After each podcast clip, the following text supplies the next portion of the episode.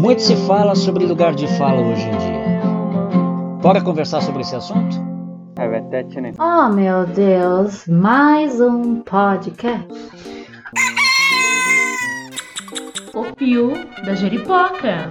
Atenção! Opiniologista Carlos Biagioli. Corintiano Roxo, historiador de informação, palhaço, ator, escritor, videomaker, pai e avô em potencial.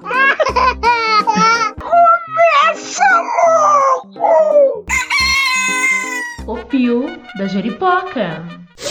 São muitas coisas que mostram que o lugar de fala é um assunto que precisa ser abordado com a mais extrema urgência. E não é por falta de tentativa, os movimentos estão aí a mil tentando fazer com que a gente entenda isso. Então, todas as possibilidades da gente visibilizar essa discussão, buscar a construção dessa noção juntos é de suma importância. E hoje nós vamos receber aqui no nosso podcast um monte de gente bacana para falar sobre o assunto. Eu vou começar abrindo espaço para o Kunumim MC Guarani, aqui da região de Parelheiros, filho de Olívio Jecupé, que por sua vez já está também há muitos anos batalhando aí por um lugar de fala da cultura guarani junto aos Guarani e também para fora do universo Guarani. E nós trouxemos o filho dele, Kunumi MC, que foi aquele menino que na abertura da Copa do Mundo aqui no Brasil abriu uma faixa escrito demarcação já. Isso mostra quando é que o lugar de fala tem que ser aberto a forceps na marra. Abrindo uma brecha para fazer com que algo seja dito e percebido em detrimento da vontade do sistemão. Queria que você contasse para a gente como é que foi que essa história aconteceu. É, meu nome é Economia MC, também sou escritor. Eu moro na aldeia Crucutu e hoje eu canto rap para falar sobre a nossa luta, que a mídia brasileira é, não mostra muito a causa indígena e também na literatura nativa falar que acontece no Brasil com os indígenas. Com sete anos, eu comecei a ler e a escrever histórias indígenas, junto com meu irmão Tupamirim. E aí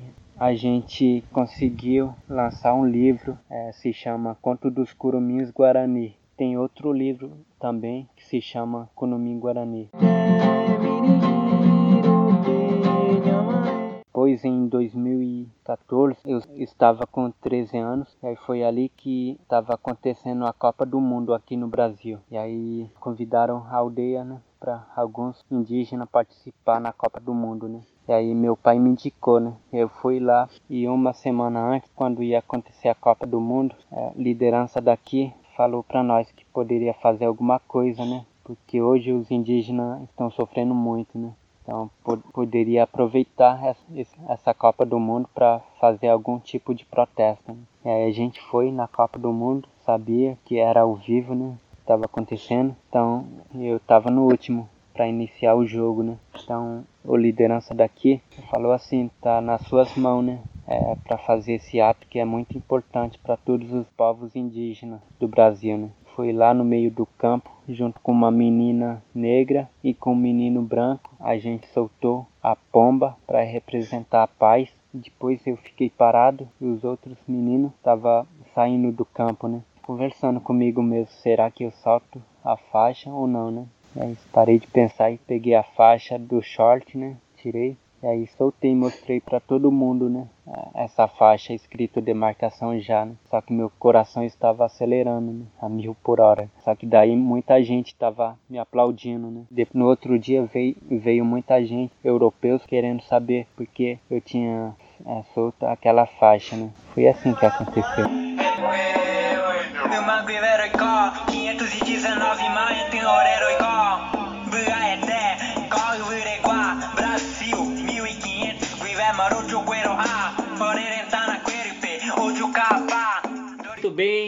Mais um podcast, o Pio da Jeripoca. O papo de hoje é sobre lugar de fala. Com a Camila da Costa Meirelles, que trouxe suas amigas Claudiline Inês de Araújo e Silva e a Petra dos Santos Bibiano Leal. Também hoje nós estamos aqui na roda com um ouvinte lá do Rio de Janeiro, o Vinícius Palermo, ouvinte ao vivo. E nesse papo que, como todos sabem, é online e por conta disso tem aí todas as oscilações de qualidade de áudio que com certeza você vai deixar para lá porque o que interessa é o conteúdo conteúdo que foi gerado nesse papo maravilhoso que a gente travou hoje aqui. Uma ideia que surgiu numa conversa com a Camila Meirelles. Camila, fala aqui para os nossos ouvintes quem sois vós. Oi, sou assistente social, sou uma mulher preta, veio de Goiânia para morar em São Paulo. Atuo nos movimentos né, de, de luta, desde é, dos movimentos secundaristas, né, que eu atuava lá em Goiânia, que era o movimento da DIL, Popular Revolucionário. Daí depois eu atuei em outros movimentos, fiz algumas outras coisas. Agora eu estou participando do ILU, o Bademin, né, no, no Norte do que também é, é uma associação de mulher negra que faz música e fala não só de música, mas de arte de uma forma geral. E eu faço parte da, da União de Mulheres, estou atualmente na coordenação das promotoras legais populares. E além de tudo, agora estou gestando um bebezinho, está aqui na minha barriga há cinco meses.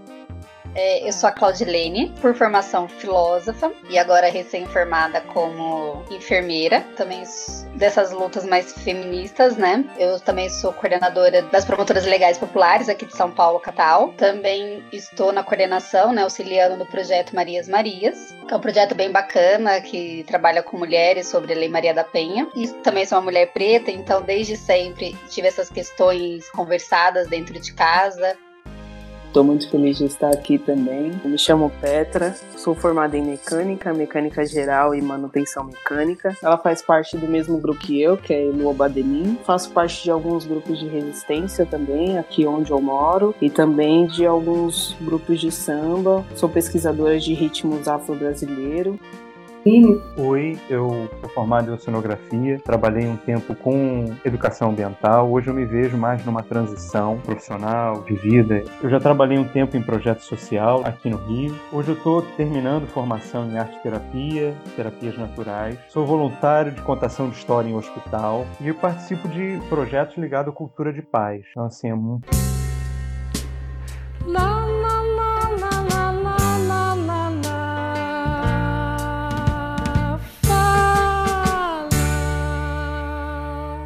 Camila, existem duas, dois tipos de fala. Aquela fala que é contra, de oposição, e tem aquela fala que fala em nome de. Essa fala que advoga, geralmente ela é vista com muita simpatia. Ah, tá acontecendo aquele absurdo nos Estados Unidos. Eu, como branco, me coloco ao lado. E começa a falar, e começa a falar, e começa a dizer tudo que eu acho que tá errado, tudo que eu acho que devia ser, tudo que eu acho que não devia ser, e tudo mais. Ai, é uma acha palestrinha. Outro dia eu tava conversando com uma pessoa negra, e eu fiquei observando que ela ficou me escutando com um olhar, era tão eloquente Calei a boca e aí a partir daí a pessoa começou a conversar com, sobre o assunto do, da, da, ótica do que ele sofre, do que ele vivencia e tudo mais. Então isso eu entendi que nós estamos vibrando ali na, nessa famosa questão do lugar de fala. Mas eu queria fazer um combinado com vocês, né? Vamos tentar decodificar um pouco as nossas falas de modo a, a, a imaginar que nós estamos falando com quem não entende do assunto. Às vezes é, é, é uma coisa que a gente já, já deveria ter ultrapassado, mas de fato a gente ainda não ultrapassou passou. Esse é o fato real, tá bom? Existem dois grupos de pessoas, é aquelas que não entendem porque não têm acesso à informação, porque é uma informação mais intelectualizada, mais acadêmica, e tem aquelas que não entendem porque não querem, que não fazem o mínimo esforço de buscar as informações e acha que a pessoa que é o que está no lugar do opressor é aquela que tem que ficar sempre explicando os conceitos, sempre justificando, né? Atenção! O lugar de fala não é lugar de silenciamento, né? é um lugar em que todos podem falar, mas todos também devem ser ouvidos. Saquei! O lugar de fala fala muito sobre a questão da mediação, né? Buscar o fim dessa mediação. Muitas vezes as pessoas que sofrem as opressões não precisam de que existam essas, essas pessoas façam esse papel de mediadores. Podem falar, mas não precisam falar por eles. Existe o livro da Jamila Ribeiro, que ela vai discutir o conceito de lugar de fala. Ela não cunhou o conceito, mas ela vai discutir amplamente esse conceito no livro dela. Começou a ficar muito presente nos movimentos sociais, na internet. É um conceito que foi, ao longo do tempo, sendo esvaziado.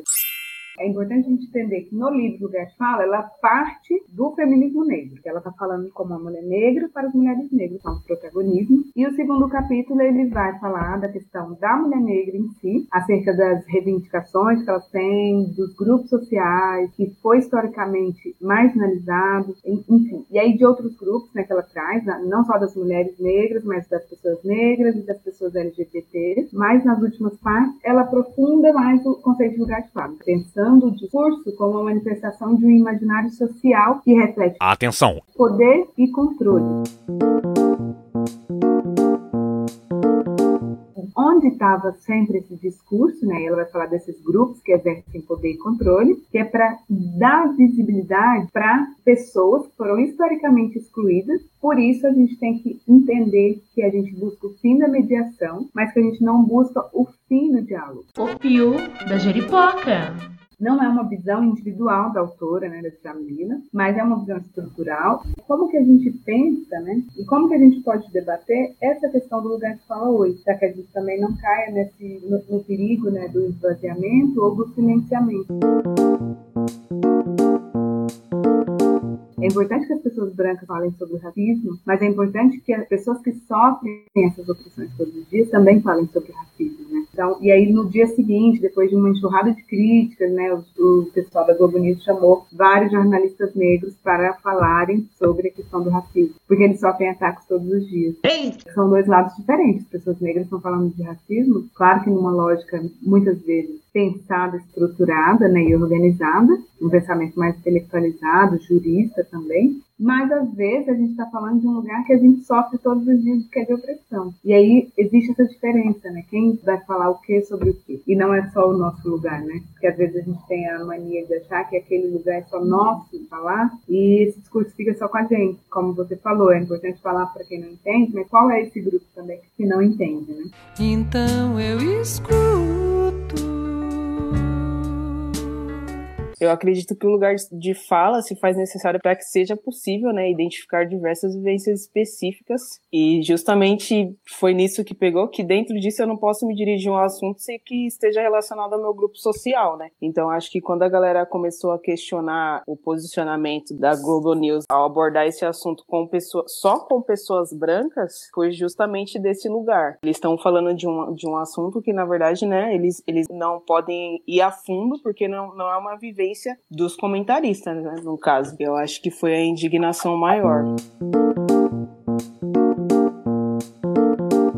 Na verdade, eu queria começar, Carlos, eu ia falando que eu concordo com você, acho que a gente tem que falar de uma forma para que todos entendam, sabe? Então a gente tem que falar mesmo de uma forma fácil, sempre exemplificando e colocando tudo, porque acho que isso é um erro da maioria, assim, ainda mais se a gente for temas que estão mais na academia, é falar achando que todo mundo entende, sabe, da nossa forma. E não, a comunicação se faz quando o outro entende, né? Opa! A questão do lugar de fala vem justamente nisso, da voz para aqueles que vivenciam, para aqueles que não estavam na academia, produzindo conhecimento, entre aspas, porque é a partir deles que a gente estuda todos os temas. Então, porque é sempre o outro falando do meu grupo, né? Eu, como mulher negra, bissexual, porque tem que ser, na maioria das vezes, um homem branco, hétero, que vai estudar a mim? Porque eu não posso vir desse grupo e falar por mim, sabe? Estudar e colocar. Então, o lugar de fala é nesse sentido, da voz, aquele que não tinha voz, porém não necessariamente é que o outro não possa falar. Nossa, nossa, nossa! Se puderem jogar, sou filha, sou preta, essa é minha treta, me deram um palco e eu vou cantar. Porque o falar é um poder, né? O falar, o escrever, o produzir conhecimento é um poder, é um poder muito grande. Então, quando esse grupo vem e percebe que tem que dar espaço para outros grupos, há um incômodo. Então, acho que é esse incômodo que fica nessa discussão se o lugar de fala realmente é, é importante, é mais importante que o conhecimento, e aí entrar nessas discussões menores.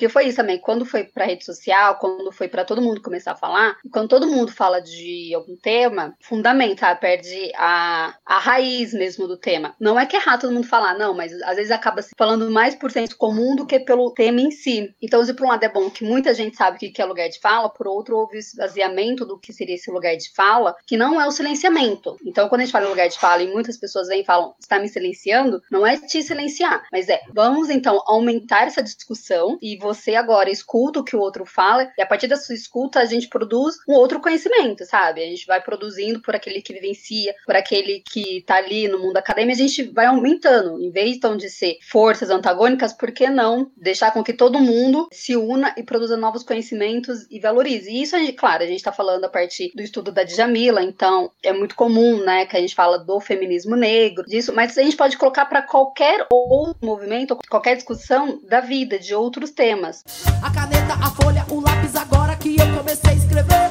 Nunca me cale, o jogo só vale Então, esse lugar de fala pode ter vários movimentos, várias pessoas podem fazer e outros que não são deste movimento têm que se colocar no lugar de escuta, assim, contrapor aquilo, o conhecimento que o outro traz, repensar daquilo que eu já estudei sobre o tema. Quando a gente também coloca que é lugar de escuta, então, como eu, como mulher negra, bissexual, relacionamento lésbico, né, que estou com outra mulher, eu também não posso colocar que essa minha verdade, essa, esse meu lugar de fala, é uma verdade universal, que todas as mulheres negras passaram por aquilo que eu passei, então eu falo por todas. Não, eu falo aquele meu conhecimento, vou trazer um pouco a mais. Então, então tem também do outro. É o quanto esse racismo ele é tão estrutural, né, que é um dos outros temas, mas ele é tão enraizado que até você perceber para apontar é muito difícil, é muito complicado. É tão naturalizado que um grupo fale sobre os outros temas que eles não pensam na possibilidade daquele grupo falar sobre o tema, sabe? Isso é tão enraizado que pode ter um pouco de maldade, mas às vezes também tá ali no dia a dia, sabe? Para você lembrar que existe um outro grupo e chamá-lo e trazer, é você dar muito o poder para o outro. Se a gente fala do racismo, então, que é a população negra que sofre, então a gente tem que também falar, a partir do outro lado, e quando você vai pro lugar de escuta, se o negro sofre com o racismo, quem tá produzindo esse racismo? Tem que falar que é o branco, e também tem que falar que o branco é uma raça, sabe? Se eu falo dos indígenas estão sofrendo um massacre, tá sendo sempre dizimado, eu tenho que lembrar, então quem tá fazendo tudo isso com essa população indígena aqui no Brasil? Quando a gente fala da raça do outro, e aí a gente dá o poder pro outro, significa que a gente tem que se voltar para o nosso lugar. Então acho que é isso que é o difícil, acho que é isso que é o lugar de escuta que é difícil, porque é entender que o, se o grupo A sofre, é porque o grupo B ou está fazendo sofrer ou está compactuando para que esse grupo A sofra. O fio da jeripoca. É isso, é romper com silêncio, né? E aí, quando você fala que dá espaço ao outro, é mostrar também, dar visibilidade para mostrar quem é esse outro que está causando tanto mal e que está causando tanta violência contra um grupo específico. Eu acho que uma das coisas é isso. Imagina se fosse ao contrário, né? Se fosse a empregada que tivesse feito isso com o filho da patroa. Como isso seria noticiado nas mídias e como isso seria abordado? A gente já pode imaginar a quantidade de ataques, né? Que inclusive essa pessoa sofreria. Eu, é óbvio que tem a ver com racismo. O fato da empregada trabalhar durante a pandemia, quem quer ser empregada? É uma mulher negra. A mulher não tem com quem deixar o filho, porque não está não tá tendo aula. A empregada sai para passear com o cachorro da patroa, que a patroa é branca, né? E aí a patroa é coisa, uma simbologia ali, tudo, né? E aí a mulher coloca o menino no elevador. Que ideia é essa? Irresponsável. É, é, é aquilo, a vida negras não importa. Importa mais a vida de um E eu não estou aqui, eu tenho cachorro, eu amo, mas a vida canina da patroa valeu mais do que a vida humana da empregada. A gente pode colocar tudo, raça, classe. É, é um choque. É, acho que essas histórias de todos foi a que mais mexeu comigo. Eu tenho muito, muito difícil falar nessa. Eu não sou mãe, mas acho muito complicado falar. É, eu acho, acho que, ela também tudo. Que fica bem claro o descaso com, com a, a vida do negro. Né? Então ela colocou a empregada dela em risco, matou Exatamente. o filho, pagou a fiança e ficou por isso, né? A empregada, para começar, não teria 20 mil reais para pagar a fiança, ser empregada. Ela estaria presa. E aí talvez nem seria estipulado uma fiança, que seria abordado por um outro viés. Quando a gente coloca esse caso, por exemplo, e no lugar de fala, é isso, é não, não é só emitir palavra. Quem são as pessoas que podem existir? Quem tem o direito à humanidade? Imagina, quem são essas pessoas? Dá pela preta objetificada, gostosa sarada, que tem que sambar. Casa, limpa, lava e passa, mas fora do lá não pode trabalhar. E as pessoas não conseguem enxergar que a maioria das empregadas domésticas no Brasil são mulheres negras. Por que, que elas têm que trabalhar? Porque a patroa não consegue cuidar da própria casa, são mães solo, são mulheres que são periféricas, mulheres negras. Tem várias questões aí que a gente pode abordar. Yuri Marçal faz maravilhosamente uma madame sofrendo. Ô Camila, uma vez eu fui convidado para assistir uma, uma, determinada conversa e aí começou a rolar essa história, eram mulheres e eram mulheres negras e começaram a discutir entre si. E aí eu levantei meu dedinho branco e falei, posso dar uma opinião? Elas viraram para mim e falaram assim, não, não me interessa nem um pouco a sua opinião. Aqui você não tem lugar de fala. Gente, eu tô sendo censurado, espezinhado. E uma delas sorrindo falou assim, tá vendo? Sacou? Hã? Hã? Hã? Hashtag chupa. Bicho, isso entrou para mim como uma lição assim. Tudo bem que essa pessoa que, que me respondeu com humor não estava na vibe que eu senti as outras. As outras estavam mais alteradas, estavam realmente nervosas e, e a fim de colocar esse limite. Mas com essa intervenção, em tom mais bem-humorado, eu consegui entender o, o motivo de, de, eu não ter lugar de fala ali para falar. Experimentar um pouco do silenciamento compulsório, vindo de cima para baixo, né? Abre aspas. O apito de cachorro é aquele que só a pessoa violada, violentada, ofendida consegue perceber a ofensa, a violência e a violação. Quem está assistindo não vê absolutamente nada, como acontece com o apito de cachorro que só é audível para cães. Fecha aspas. Esse tipo de violência que se sofre sem que haja, como você falou aí da menina, da mulher que falar, não, mas espera aí, isso não é caso de racismo, isso foi um acidente que aconteceu. Gente, não vamos exagerar. Ou como aquele bonachão, pai de família que no Natal recebe a cozinha e fala assim: Ô Dolores, vem cá, senta com a gente. Aqui todo mundo é igual. Tá claro o que ele tá querendo dizer, que ninguém ali, ali nem, nem, todo mundo não é igual. Ele está sendo magnânimo porque está possuído o espírito de Natal. Então ele resolveu dar aquele exemplo para os filhos naquele dia, naquele momento específico. Isso também é um exemplo de apito de cachorro.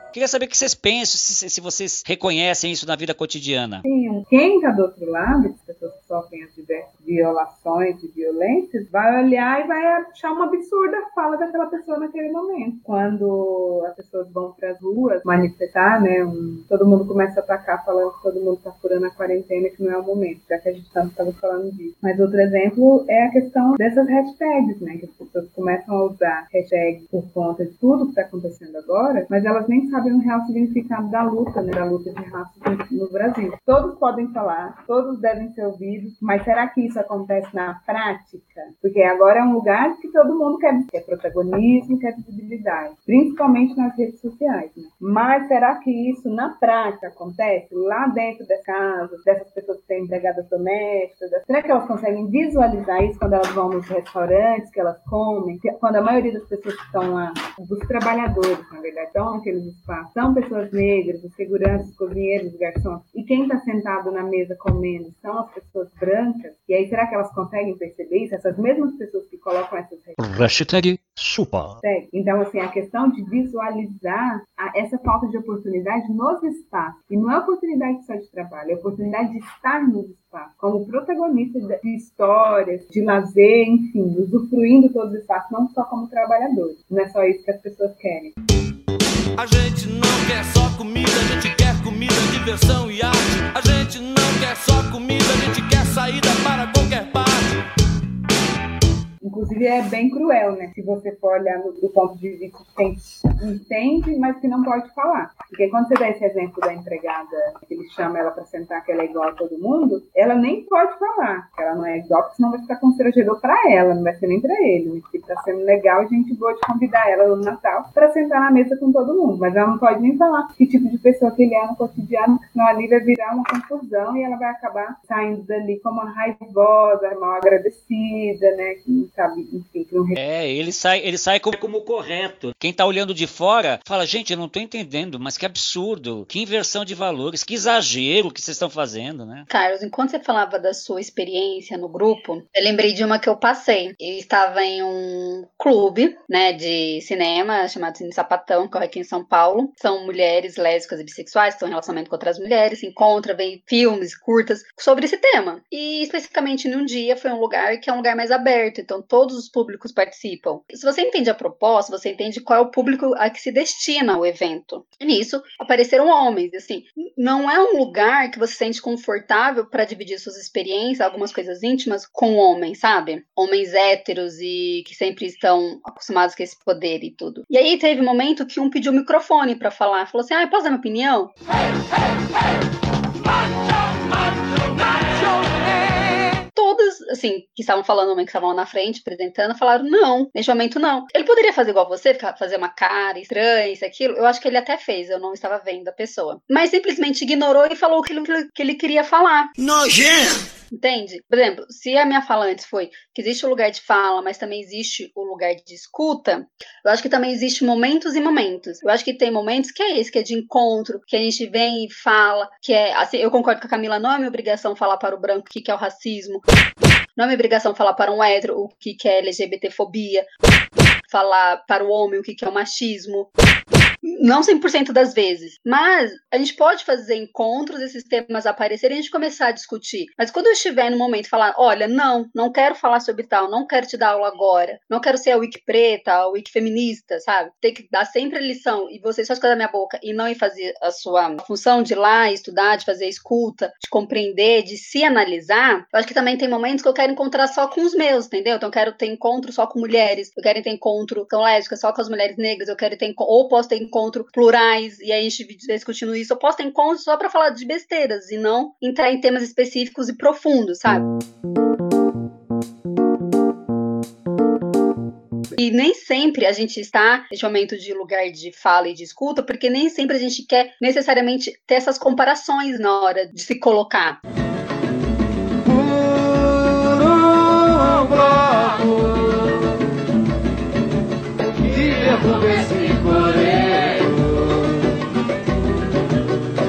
Por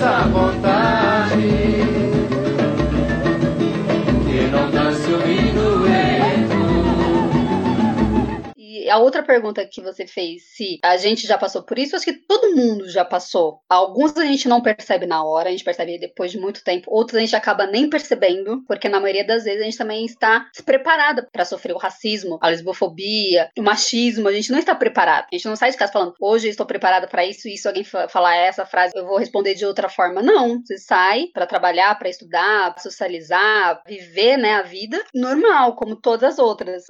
Eu já passei por racismo, já passei por outras. Vai isso, vai do momento, sabe? Passar para você agora. Mas acho que não é só, ah, vocês já passaram por tal. Mas acho que também é da análise. Eu, como homem, será que eu já fiz o machismo com outras mulheres? Sei lá, uma fala, isso e aquilo. Ou de me colocar numa roda que não era para homens estar. Será que para alguma delas isso já não veio e de alguma forma agride? Eu, como branco, eu, como hétero, como de uma classe ou de outra, de um movimento. Eu adoro a geminiana. Esqueci de me apresentar, eu sou corintiana e geminiana e amo ser geminiana. Mas enfim. É um espaço onde todos os corintianos vindos. Ah, obrigada. Eu sempre me senti acolhida ouvindo os seus outros podcasts.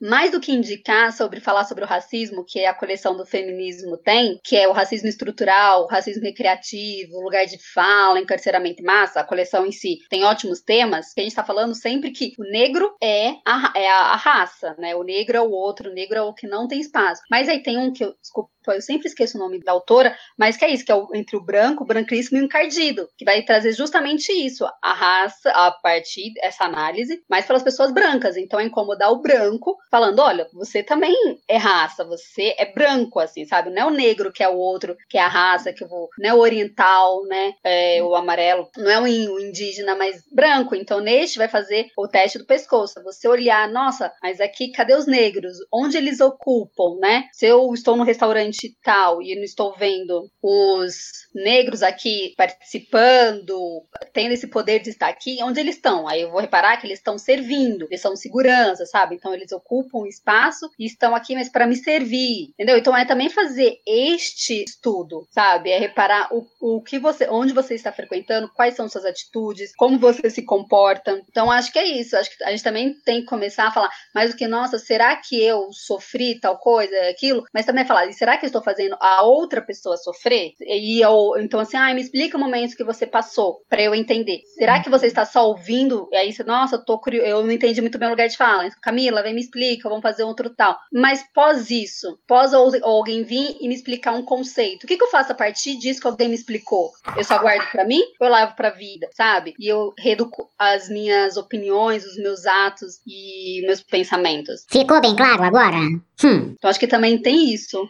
A dona de casa limpa, lava e passa. A dona de casa não precisa ser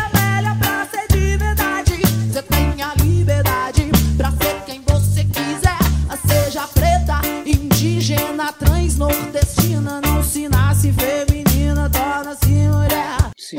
Eu me vejo nesse, nesse lugar porque eu, como mulher negra, é, masculinizada, lésbica, é, musicista, em muitos lugares que eu fui tocar, eu, eu consigo perceber a diferença, sabe? E é bem grande. Eu sou muito bem acolhida pelo meu grupo, são homens também, hétero, branco, mas quando você se vê nessa situação de, de diferença, porque é uma total diferença, né? Mesmo tendo esse abraço, né, para você se sentir acolhida no local, você sente a diferença e por muitas vezes nos locais onde eu estava tocando, tinha exatamente essa nessa parte que você está falando de onde que os negros estão aqui, né? É um faxineiro, é um é um garçom e nunca num lugar ali curtindo junto comigo, no caso, né? Então isso é bem é bem sério, para mim é bem sério, né? É bem é bem marcante. Nesse bar a gente eu tenho um colega negro que toca comigo também e eu tava com vontade de, de beber cachaça, só que ele falou para mim que a cachaça ali era pago, então então se tornou uma coisa normal. Toda vez que eu ia tomar cachaça, eu, eu efetuava ali o pagamento da mesma. E em um certo momento, um, um meu amigo, hétero branco, foi comigo e ele falou: Você paga a cachaça aqui? A gente não paga a cachaça aqui. O grupo consome normalmente sem pagar. E aí eu falei, cara, eu sempre paguei cachaça aqui, sabe? E aí ele fez o pedido e o dono tratou ele super normal e ele não efetuou o pagamento da cachaça. E eu, eu fiquei refletindo isso ainda essa semana, porque provavelmente o meu colega negro também sempre pagou, como eu, porque quem me passou a informação foi ele, e isso ficou bem marcante para mim, porque é um lugar, cara, sabe? O grupo tá levando ali o, mantimento dele, né? Tá levando o que ele tá recebendo e ainda passa por esse tipo de situação. Então é, é bem nesse lugar mesmo, onde que os meus, né, estão, onde eles estão localizados. Tá no mesmo ambiente que eu, porém, né, em qual parte, né, em qual posicionamento. Mas é isso, assim, a pessoa que está fazendo, ela percebe, porque não vem falar que não percebe, porque o racista, ele sabe que ele está sendo racista, mas para ele vai, vai passando ali, né? E até o momento que. Exatamente. Ela foi numa padaria para comprar alguma coisa, um pouco à noitinha, assim, com a família dela, só ela que desceu do carro e foi perguntar, né, se tinha ali um fermento, alguma coisa. Não entrou nessas padarias que você tem que passar na catraca? Sim. E o, o dono viu ela assim de longe, nem sabia o que ela estava perguntando pra moça e já foi gritando. Aqui não tem nada pra dar, sai daqui. Muito sabia. constrangedor. fosse uma pessoa branca, fosse um homem ou uma mulher branca, não teria acontecido da mesma forma. A gente sabe que não teria. É colocar a pessoa negra nesse lugar. E se fosse também um pedinte, ele teria que ser tratado dessa forma? Ai, agora eu me senti tão mal. Quantas vezes a gente já sofreu racismo? Muitas. Na escola, no ensino infantil, sabe? Da, do, do coleguinha não querer dançar quadrilha com você, a festa junina. Na, sabe? Na, daí depois você passa a sentar no fundo da sala de aula porque você não quer que ninguém olhe pro seu cabelo, ninguém repare em você, aí você passa a esconder seu cabelo, passa a te chamar de testuda, por aí vai. São tantas coisas que a gente estava relembrando esses dias que a gente ficou passada, assim. Que as pessoas não conseguem entender. Por que, que a gente não quer em determinado lugar? Por que, que a gente passa em outra rua para não passar naquela? Porque a gente sabe experiências né, do, da nossa vida.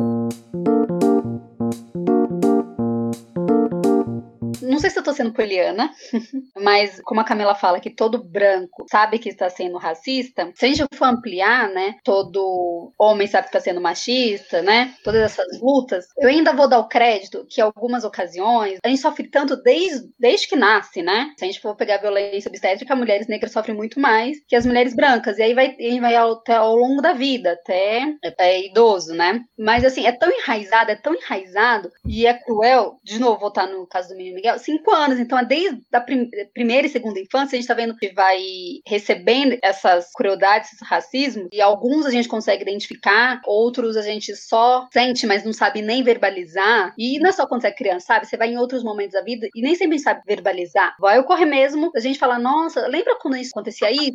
Gente, olha, aquilo era machismo, aquilo era racismo, aquilo era LGBTfobia, sabe? Depois de anos, vamos ser sinceros, que agora, com o advento da internet, a gente espalhou mais sobre os temas, né? A gente conversa mais. A gente tem podcast para falar. Olha como seria difícil todo mundo se conhecer pra gente trazer esses temas. Vão se espalhando e acho que hoje é muito mais fácil do que a nossa infância, mas não significa que anulou todo esse sofrimento. Momento do anunciante. Pois é, não tem anunciante, amado. Mas, se a outra pessoa vem e fala, nossa, isso que você fez foi racismo, como você me se comportou foi racista, e aí eu posso entender que ele não sabia que foi, vou dar esse crédito, você poliana neste momento, A partir do momento que o outro aponta, ele fala: não, não fui, ou foi sem querer, ou qualquer outra coisa que vem a partir do apontamento, que ele não se fecha, não se cala, e aí, de novo, é o ir pra escuta, ir pro assimilar aquilo que eu te falei. Se a partir daí ele vem com qualquer outra coisa, é, qualquer desculpa, ou a nota de esclarecimento, qualquer outra coisa que não seja, me desculpa, eu errei, vou rever os meus atos e a partir daí mudar, aí sim a gente sabe que é o racismo, que é o homofóbico, que é o transfóbico, que é o machista, porque é tão enraizado tudo isso, sabe? O patriarcado, mas a partir disso, se o outro vem ou aponta e ele dali não tira a culpa para si, sabe? Fala, nossa, então eu vou fazer esse exercício, eu vou me policiar, eu vou me. que é um outro termo super conhecido, que é vou me reconstruir, sabe? Eu vou destruir aquilo que eu fui, ou a qual eu fui educada a minha vida inteira, sei lá, que é normal fazer piada sobre cabelos, sobre cor de pele, sobre o peso da pessoa. Se eu não, a partir de destruir, começar a ter um outro olhar diferente, aí a gente sabe que essa pessoa é cruel porque quer ser cruel, porque ela só está bem quando o outro, que não é do grupo dela, está mal. Exatamente. Ainda tem isso, você fala, nossa, esse caso foi racismo. Ah, ela vem o povo mimimi. De novo, a história do menino Miguel. Porque se fosse qualquer criança que tivesse caído, a gente já tá sofrendo, ia ser. Não ia. Quando você fala, olha, o que você fez foi racismo, foi machismo, fala, ah, vê a galera, o pessoal do politicamente correto, do mimimi, a gente já sabe que a partir dali a discussão não há uma discussão, sabe? Não há um diálogo, não há uma interação para que ambos se melhorem, sabe? Para que a sociedade se melhore. Então, você fala, ah, não vou nem perder meu tempo discutindo, sabe? Começou com algumas falas assim, a gente já sabe que dali não vá sair frutos bons. Você vai só se desgastar, adoecer, ficar mal, e o outro vai sair dali e ir pra frente, sabe? E, e levar a sua vida. É justamente esse lugar que o branco racista não quer estar, que é se desconstruir, né? É como se eles en, en, encarassem isso como, como uma humilhação e não como um aprendizado.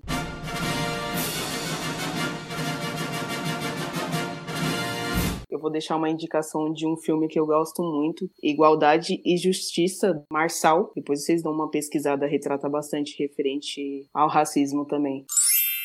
É, no livro da Jamila, ela até cita uma parte da, que a Grada Quilomba traz sobre essa questão da disfunção, né, que faz com que os homens brancos, a vida toda, se pensem como pessoas universais. E quando a gente fala de pessoas que estão no poder, pessoas que estão nos contando os livros de história, pessoas que estão no poder político, no religioso, faz com que eles se, se racializem, eles descobrem que eles são da raça branca e eles entendam o que significa ser branco. E aí, isso como uma metáfora de poder, né? É, na verdade, você tem que perguntar ao contrário quais são os privilégios que você não tem, né? Quando você é um homem branco. Então, assim, não me trata com respeito porque eu sou uma mulher preta, mas por eu estar junto com um homem branco. Então, e aí tem várias questões que a gente tem que ficar desconstruindo o tempo todo. Atenção! Essas pessoas começam a ficar preocupadas porque elas estão perdendo seus espaços de poder, seus espaços de fala, seus espaços de protagonismo. Obrigado. Porque eles acreditam que eles estão perdendo. Eles não acreditam, a maioria, não estou falando de todos, que eles podem construir uma sociedade é, juntas, né? Junto com, com esses grupos.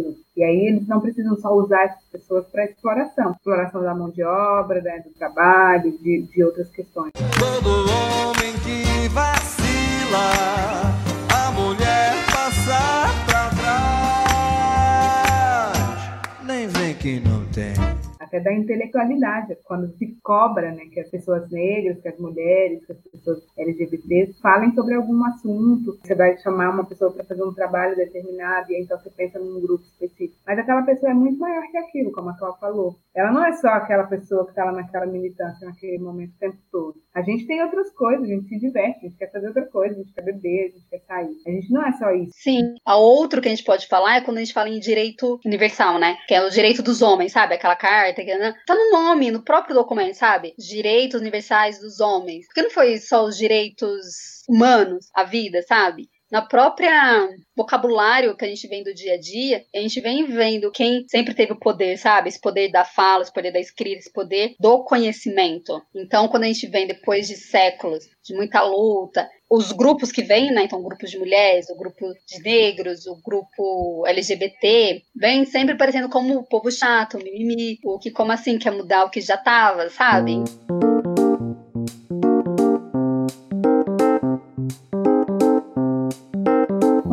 Pessoas oportunizam é, um falso discurso, né? Elas não querem se posicionar de verdade. Esse falso discurso, essas hashtags, esses quadrados, essas coisas, elas não querem se posicionar, elas não vão brigar por esse curso com a família delas, com os amigos brancos, não vão. Elas estão ali se apropriando de um tema, né, que é quando a gente fala do lugar, né, do espaço de datividade. Estão se apropriando porque esse tema agora está em voga, porque a gente encara isso todos os dias elas vão continuar falando e, e, levando esse discurso adiante? Essa é uma das perguntas que fica, né? É qual que é o lugar central desses debates? Eu até queria fazer uma pergunta, Carlos, né? Que, se a gente for fazer uma comparação, né, com outro exemplo de apito de cachorro. É a mesma coisa de levar para Parelheiros um artista que não é de Parelheiros, que é do centro, para falar com como deve ser a arte naquele lugar. Para aquelas pessoas que são desprovidas de cultura, porque elas são de Parelheiros. Você já deu a resposta. Na tua própria pergunta já está a resposta, né? A pessoa não vive aqui, não sabe qual é a realidade que impera aqui no local, mas no entanto ela vem imbuída do espírito de levar algo mais, entre aspas, nobre para uma população que não tem acesso àquilo se não for às custas dela. Quando na verdade ela só está trazendo a arte dela, o que não é pouco, mas é, reduzindo a sua menor grandeza, né? Que nem dizia o Brecht, ela está trazendo lá a vivência dela, o olhar de, de mundo dela e o caramba quatro, o que é muito bem-vindo, desde que ela saiba que aqui também há já um determinado arcabouço produzido e produzindo o tempo todo. Isso que você trouxe é uma pergunta muito boa de lugar de fala. Você quer vir? Venha, venha como convidada, traz aí tua, a tua contribuição. Vamos cantar um samba junto, porque falar em, em, cantar samba, eu peguei a Petra aqui na, na, na, curva. Ela vai dar uma palhinha aqui pra gente daqui a pouco. Vem cantar o teu samba aqui com a gente, mas vamos cantar junto. Vamos ver, vamos ver onde que os, teus, os nossos sambas entram num acorde aí que cria alguma coisa gostosa, que traga alguma ideia nova, para as duas partes, entendeu? O problema é quando a coisa não é colocada na via de mão dupla. É o branco, o homem, o hétero trazendo, trazendo a solução, né? É, isso é muito colonizador, é muito do espírito que veio nas caravelas, né?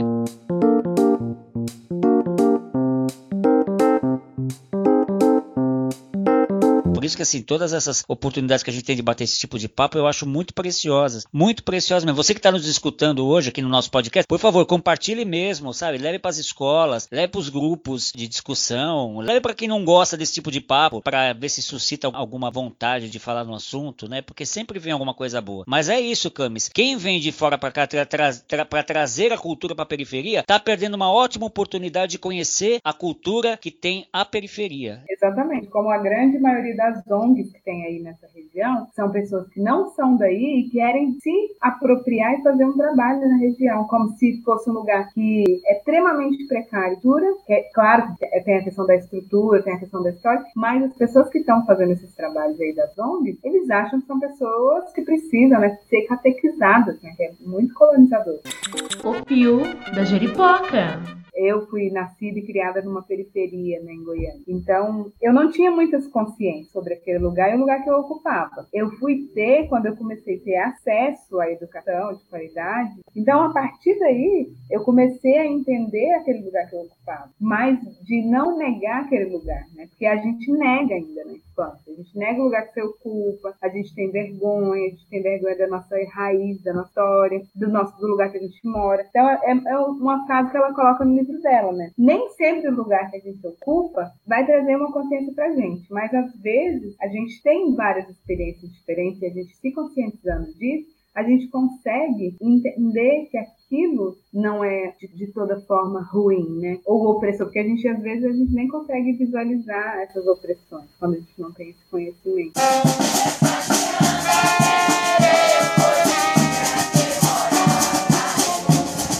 Por um tempo eu fiquei bem, sempre pensava, né, pensando o que as pessoas iriam pensar, né, ao saber é, o, lugar que eu ocupo. Um, um exemplo bem, bem, simples é tá tocando na, na Faria Lima e a pessoa perguntar para mim onde que eu moro, sabe? Ah, eu moro lá na cidade de Tiradentes. Então acho que essa, essa questão de aceitação, pelo menos para mim, né, é bem delicado. Não para mim, né, mas é delicado como chega para pessoa aquilo, sabe? Uhum, exatamente. Como chega e como a gente tem vergonha de falar, né, de onde a gente vem. Mas o sistema, a sociedade, é feito justamente para isso, para você não ter a consciência e a gente poder comprar o discurso, a vivência daquele que fala, sabe? Que vem e fala aquilo que você é, aquilo que você deve sonhar. E se você deve sonhar, Exatamente. ao mesmo tempo que quer ter pessoas te servindo, não quer que essas pessoas que te sirvam estejam próximas a você, querem ter essa diferença social. E para isso, você não pode ter a consciência dessa diferença social, porque senão, se todo mundo tiver consciência, é muito mais fácil a gente se unir, né? Fazer a luta, que deveria ser armado, mas esse foi outro tema, e rever isso. Então aí a gente entra na, na questão social, na questão racial, na questão de gênero, na questão de sexualidade, e é tudo isso. Na verdade, é tudo feito pra gente não ter consciência. Não é porque você ocupa que, na, que necessariamente a gente tem a consciência do que é, sabe? Que a gente tem a consciência de que. Tanto é que a gente leva uma vida inteira para saber quem nós somos. E aí a pergunta que o Carlos faz no começo, quem é você, se é presente, é tão complicado. Porque é isso, eu estou sempre me descobrindo, me identificando, tentando me definir quem eu sou. E isso requer consciência sempre.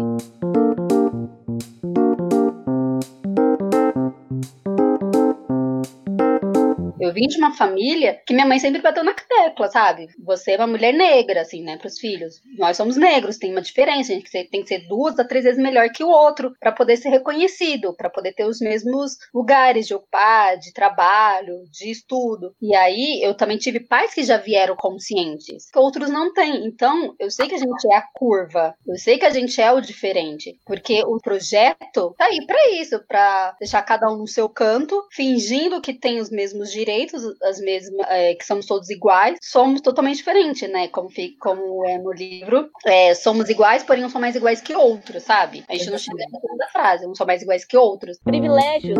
Se eu tô onde eu tô, é porque eu mereci! Porra! Eu acredito também, Claudilene, que o que me fez crescer, né, foi justamente é, frequentar os espaços, teatros e, enfim, onde eu estou hoje, né, que é, acredito que é a minha maior escola, que é no Iluobá. Você está junto de pessoas, né, igual você, e se sentir acolhido e, e no caso, deixar de ter essa, essa vergonha imposta, né. Uhum. Então, só... A gente só percebe o quanto a gente sofreu em outros espaços, em outros momentos da vida, justamente quando a gente está em algum lugar que de alguma forma se sente bem. Assim, nossa, e aí que a gente começa a pensar, por que nos outros espaços eu não me sinto bem? Exatamente. Mas é isso, se em algum lugar, qualquer coisa, sabe? Qualquer clube, qualquer evento que você vai, que você fala assim, nossa, aqui me senti acolhida, a gente começa a fazer, o que, que isso aqui tem que os outros não têm? Você se vê nesses lugares.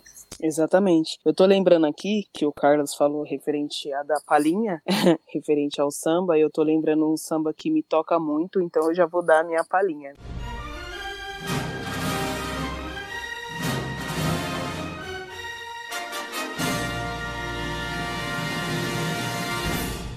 Que é um samba do, do Nelson do Nelson Sargento, né? Foi regravado pela Beth Carvalho. Viva! e ele fala referente ao samba que é Samba agoniza, mas não morre. Alguém sempre te socorre antes do suspiro derradeiro.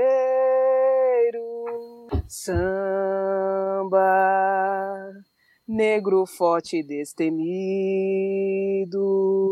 foi duramente perseguido. Na esquina, no botequim, no terreiro. Samba, inocente pé no chão, a fidalguia do salão. Te abraçou, te envolveu mudaram, lalaiá, toda a tua estrutura, te impuseram outra cultura e você não percebeu. Mudaram, lalaiá, toda a tua estrutura te impuseram outra cultura e você não percebeu. Esse samba me toca muito porque ele fala justamente para mim, né? A nossa história foi tão mudada e a gente não teve forças para fazer a mudança. O que tá acontecendo agora me deixa um pouco feliz porque estamos se ajudando mais, né? E quando cantam isso no samba, é, eu vejo bastante gente rindo e cantando feliz, mas na realidade às vezes nem percebe o que que tá cantando, né? Porque é muito triste um samba se você for prestar atenção para você cantar sorrindo, né? É justamente foi mudado, ninguém percebeu, né? E, e aí, qual lugar que estamos? Aonde, para onde vamos? Uau, vamos, vamos levantar. Que lindo, é que voz. Muito bom. Ah, que lindo. Como que, você, como que a gente explicaria para uma criança entender o que, que é lugar de fala? Cri, cri, cri, cri. Eu falaria para ela, é, ela pode me contar uma história dela, eu posso contar a minha história e a gente sai dali entendendo e percebendo quem a gente é. Partindo do pressuposto que é muito mais fácil falar com crianças, né? Que elas são mais abertas. E se elas não entenderem, ela fazer a pergunta. E acho que eu falaria isso. O lugar de fala é você falar, é você dizer o que está sentindo, deixar que o outro também fala aquilo que ele está sentindo. E a partir disso a gente vai estar aberto um pro outro. Exatamente, Claudilene. Partiria da mesma reflexão. Eu ia fazer uma brincadeira aqui e provável que pro meu filho eu vou explicar mais a parte da escuta, viu? Porque é o que tá mais difícil.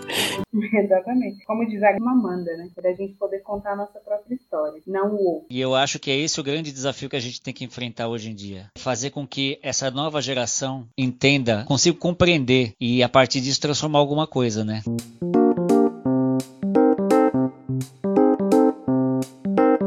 Eu participo também de uma roda de homens, né? E, a- e é muito rico assim ouvir a percepção de cada homem, né? Tem desde quem se identifica como bissexual, como negro, como branco. E isso eu acho que é o que mais enriquece a humanidade, né? Você conseguir ouvir o outro, se colocar, ter empatia pelo ponto de vista do outro, né? Claro, o homem nunca vai conseguir sentir o que, que a mulher sente. Não tem como. Eu estou num outro corpo. Tanto homens, mulheres, brancos, negros. Eu acho que, claro, cada um no seu ponto de vista tem as suas incertezas, as suas dificuldades, os seus medos, as suas inseguranças. E se ele está aberto a se transformar, eu acho que esse é o ponto. Sou homem de pele branca, hétero, classe média. Eu sou então o racista, eu sou o opressor, eu sou eu sou o cara que já nasci injusto, já nasci no, no tamanho do privilégio, né? Minha vontade é suicidar. Porque como é que eu causo tanta dor à, à humanidade, assim, né? Se eu me identificar como esse causador de tanta dor, Vini, eu, eu- eu sinto vontade de sair pedindo desculpa. Pisei na rua, já dá vontade de sair pedindo desculpa a todo mundo que cruza o meu caminho. é, me leva assim para um lado de depressão muito profunda, assim. É o, que, que,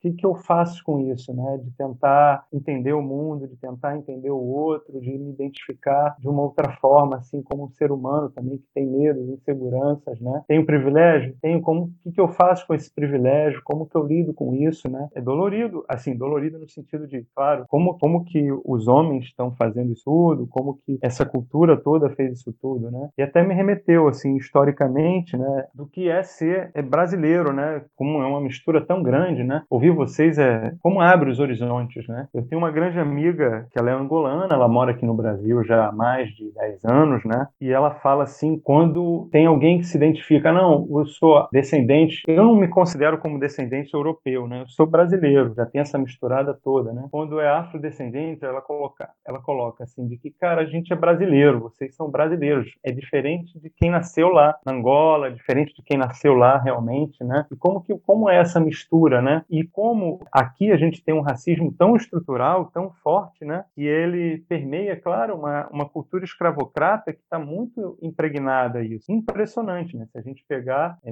é cento e poucos anos que terminou a, a escravidão e o que que o que que a gente teve de aprendizado? Só abafou essa história, não trouxe mudança, né? Sem dúvida. É um, é um controle maior, assim, um medo de perder o controle, que aí você vai colocar, claro, numa cultura desse branco autoritário, dominador, tal, que, que tem medo de perder esse controle. Eu acho que eu não consigo transformar ninguém, só, só consigo mesmo me transformar. E no máximo, talvez, inspirar outros que estejam abertos a se transformar. Mas transformar um outro, caraca, como, né? Ô Vini, conta pra gente, como é que foi essa experiência de ser ouvinte ao vivo? Assim que o Vini acabou, eu falei assim: se tiver essa ideia, eu quero nos próximos.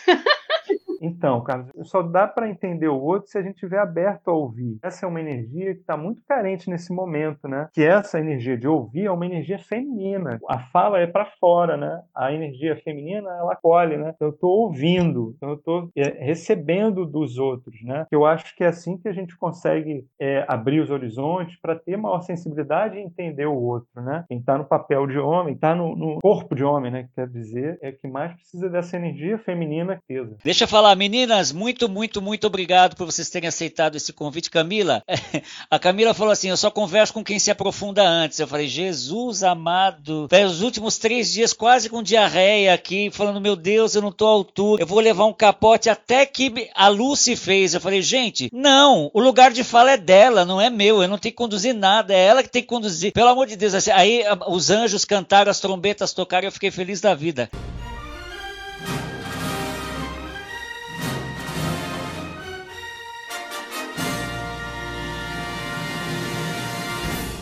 Ah, que legal. Eu, queria agradecer né, as meninas, que estão aqui, a Cláudia, a Petra, o Vini por estar aí ouvindo e você pelo convite. Queria indicar, né, assim, para quem quer aprofundar um pouco na né, reflexão, lógica de Jamila Ribeiro, que tem o livro Lugar de Fala, e ela dialoga também, e aí tem outras feministas super importantes aí, né, Patrícia Rio Collins, Grada Quilomba, Lélia Gonzalez, Sueli Carneiro, né, Bel Ru. Eu vou indicar um filme, na verdade um documentário, né, a 13 terceira emenda, é Cara Gente Branca, que é uma série bem legal. Tem o filme Moonlight, que é um filme legal. Muito bom, Camila. Indicação de, do tema específico, lugar de fala, eu acho que vão ser essas que a Camila já falou. E a Lélia, né? Não tem textos com esse tema, mas o que ela propõe escrever tá super de acordo, né? Até porque esse tema não era tão comum assim. Agora, mais indo neste livros da Djamila, eu acho que a coleção que ela fez, e outros me encantam muito, né? Dos feminismos plurais, que é o racismo recreativo, racismo estrutural, porque pra gente também entender o que é o lugar de fala, e é isso falar que um tem o poder e o outro não, a gente também tem que entender o que é o racismo, né, o estrutural, que é a sociedade é tão enraizado, sabe, que ele está na estrutura da nossa sociedade. O recreativo, tem o que é o encarceramento em massa, e aí vai dialogar com 13 terceira emenda, mas quando eu assisti, e aí se prepara, coleguinhas, pelo menos foi comigo, me fez muito mal o documentário, é. mas me fez mal, assim, de ver como a sociedade é má, como as pessoas são podres, assim, sabe, como o poder é podre, como como tudo, sei lá, sabe assim, tudo de mal pode estar em um documentário, a gente tenta ir lutando desde sempre, enfim, a gente percebe que a estrutura é desde sempre, sabe? Não tenho como falar onde começa, onde termina. Mas enfim, mas também eu indico para todo mundo. É aquilo, né? Faz mal, mas porque nos leva à frente. A gente acaba olhando o mundo para várias coisas. E aí esse documentário abre pra gente pensar o racismo, pra gente pensar o classismo, né? A questão do, do trabalho, sabe? Do proletariado, porque que as classes dominantes continuam tão dominantes nesse mundo. Enfim, acho que é um documentário que ele. O que você quiser tirar dele, dá para você conversar, dialogar. E lá também, né? Como eu falei, tem um encarceramento em massa, mas também desses vai ter o que é o empoderamento, sabe? Outro tema que ficou também muito conhecido, sabe? E meio que acabou perdendo o seu significado real. que eu tive contato foi Igualdade e Justiça, fala sobre a questão racial também. É um filme de drama jurídico e de leitura. Tô terminando de ler também Escravidão, Laurentino Gomes, que fala do primeiro leilão de cativos em Portugal até a morte de, de Zumbi dos Palmares. Uau, que legal. Legal. É,